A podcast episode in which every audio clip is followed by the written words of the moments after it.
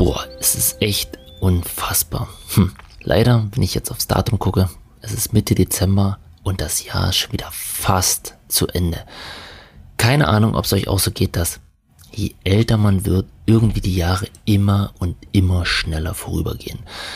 Nichtsdestotrotz ist natürlich immer Ende des Jahres der Punkt, in dem man sagt, oh, man schaut zurück aufs Jahr, was habe ich geschafft, ähm, was waren positive Lebensmomente, was waren Dinge, die mir einfach in Erinnerung geblieben sind, äh, was waren Dinge, auf die ich gern zurückblicke, was waren auch Dinge, auf die ich vielleicht nicht gern zurückblicke.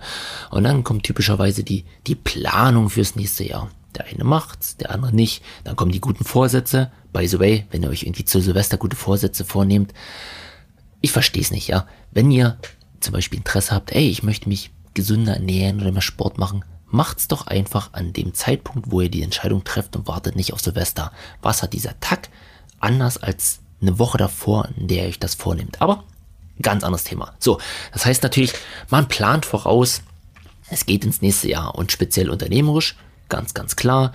Vorplanung, Forecast, unheimlich wichtig. Also man muss natürlich die Dinge planen, seine Projekte, Aufträge, die ganzen unternehmerischen Sachen und so weiter. Auch ich will irgendwie das Ende des Jahres irgendwie nutzen und sagen, boah, was waren die, die Dinge, ähm, die mir sehr positiv in Erinnerung geblieben sind? Also was ist unternehmerisch passiert? Was war vielleicht ja, keine Ahnung, das beste Buch, welches ich gelesen habe, war, was war das beste Seminar oder Weiterbildung, was war vielleicht auch der coolste Auftrag, den wir erledigt haben, ja, oder mein, mein größtes Learning oder vielleicht auch mein größter Fehler.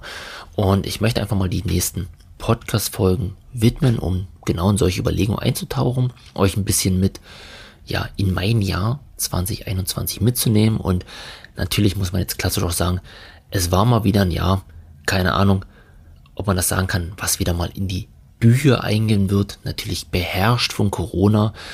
Ähm, bisschen war es einfach wie so ein, so ein schlechtes Déjà-vu, ja. also speziell jetzt im November, wo alle gesagt haben, oh, die Zahlen steigen und das und jenes. Okay, krass, und da habe ich mich manchmal zurückerinnert, man hätte die Nachrichten aus dem November 20 auspacken können und direkt November 21 Nachrichten bringen, die gleiche Leier. Oh, wir sind schockiert, die Zahlen waren noch so gut im Sommer, jetzt steigt wieder alles, bla bla bla bla bla. Und ich glaube, jeder von euch oder euch geht's genauso. Wir können Corona langsam nicht mehr hören. Es geht uns einfach auf die Eier, ja. Es, es nervt langsam bloß noch.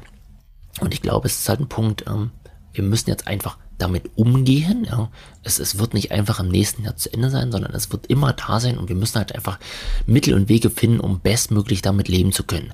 Aber deshalb tendenziell auch 2021 war wieder komplett Corona bestimmt, hat die Wirtschaft absolut umgekrempelt. Wirtschaftssysteme, Finanzsysteme, Gesellschaftssysteme, ähm, sodass auch dieses Jahr 21 doch schon ein sehr, sehr spezielles Jahr war. Aber wenn ich zurückblicke, speziell für uns war es echt super erfolgreich. Ähm, wir sind alle gesund. Ähm, unsere Unternehmen sind gewachsen. Wir haben tolle Projekte gehabt. Wir haben tolle Kunden gehabt. Wir haben uns selbst persönlich weiterentwickelt. Deshalb erstmal bin ich natürlich sehr, sehr dankbar, dass es genauso lief. Und ja, in dieser Dankbarkeit und natürlich auch Demut in den Dingen, wie sie passiert sind, würde ich euch sehr, sehr gerne in den nächsten Podcast-Folgen mitnehmen. Und vielleicht trägt das auch euch ein bisschen an, einfach mal zurückzublicken.